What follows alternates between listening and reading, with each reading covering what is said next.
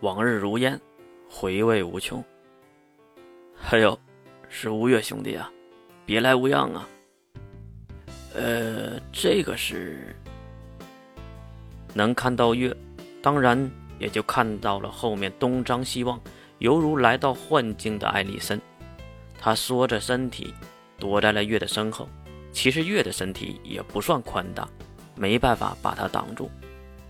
月将手中的箱子放在了柜台之上，然后指了指门口的门铃。就这个破门的动静，还需要门铃吗？月的吐槽也惹得这个人哈哈的笑了起来。这时，艾丽森的目光从四周划了过来，看向这个屋子的主人。他是一个黑人，很是强壮，光头。从外表看上去，应该是一个四十岁以上的男性。这个屋子里，应该是在售卖某种物品的。为什么要说是某种？因为都是艾丽森没见过的东西。呵呵呵，吴越兄弟，哼，你还活得不错嘛。哎，对了，这个姑娘是谁啊？女朋友啊？看着黑人将月称为兄弟，艾丽森很是不理解。因为他确实在月洗澡的时候偷偷的看过，月可没长那条恐怖的东西，所以她绝对是女性。但为什么不仅月自己称自己是男性，就连眼前的黑人大叔也说他是兄弟呢？这样的疑问，艾丽森还是没忍住问了出来。听到这样的问题，黑人又是笑了起来，他连忙伸手：“哈哈，我叫寒天弗鲁特。”你叫什么呀？是男是女啊？艾丽森先礼貌地和弗鲁特握手，然后才发现这个问题很奇怪，急忙回答自己是女性。这样的答复也惹得弗鲁特又大笑了起来。哈哈，原来是艾丽森呢！我说小姑娘，如此的末日之下，是男是女，又能如何呢？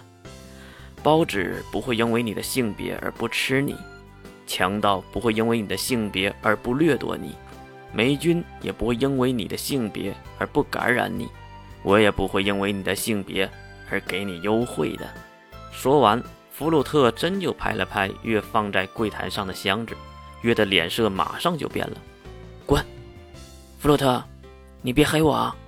这个可是极品。极品？黑人弗鲁特的表情很明显就是不相信，拨开月的小手，打开箱子的卡扣。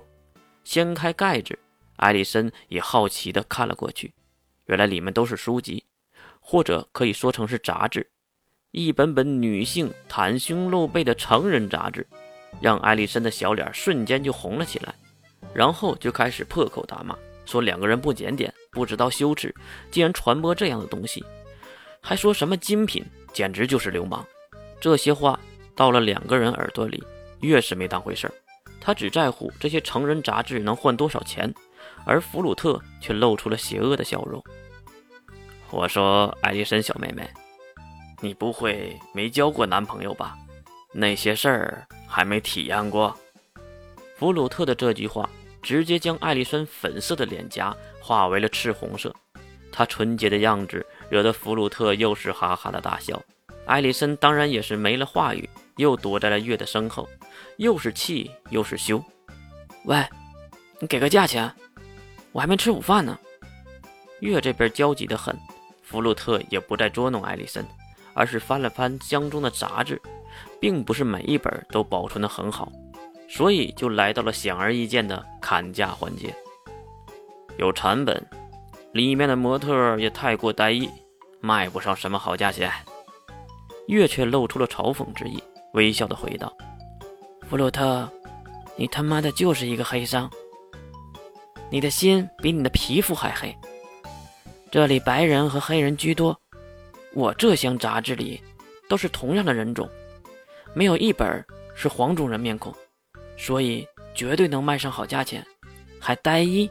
哼，这个叫精准售卖。其实弗鲁特也知道这份杂志很不错，但是就想把价钱压下去。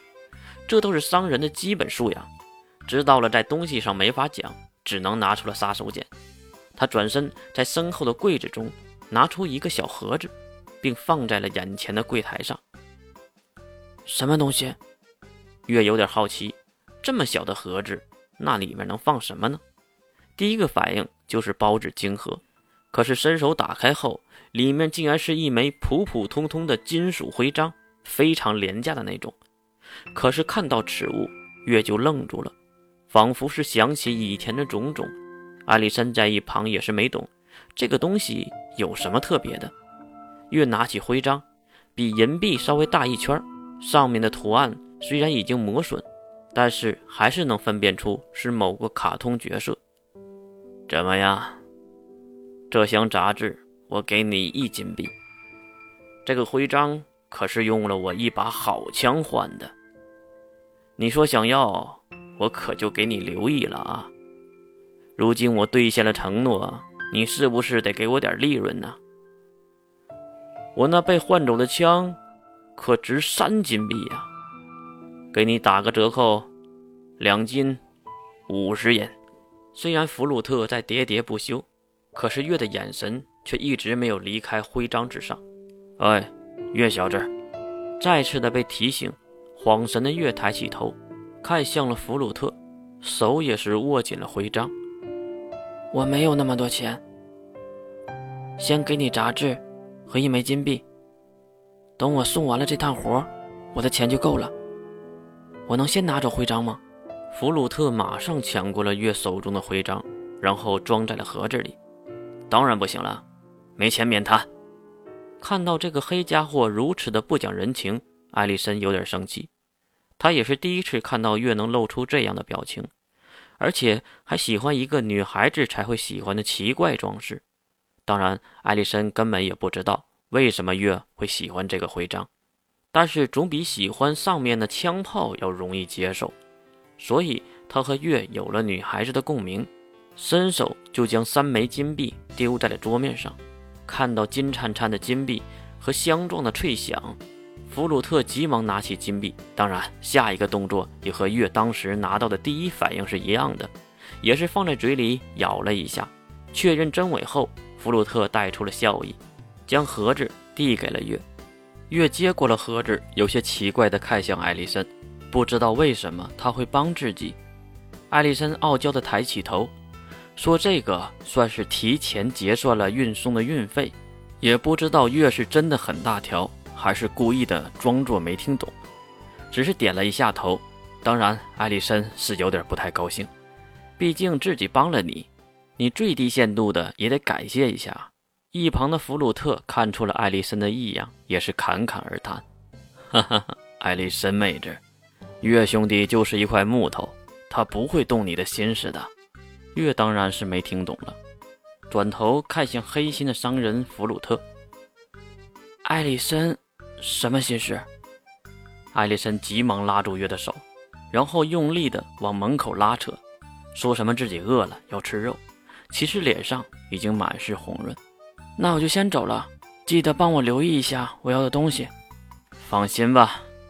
目送两位漂亮的女孩离开，弗鲁特看了看手中的金币，上面刻着露西亚的头像，和刚刚离开的月几乎是一模一样。往事如烟，回味无穷。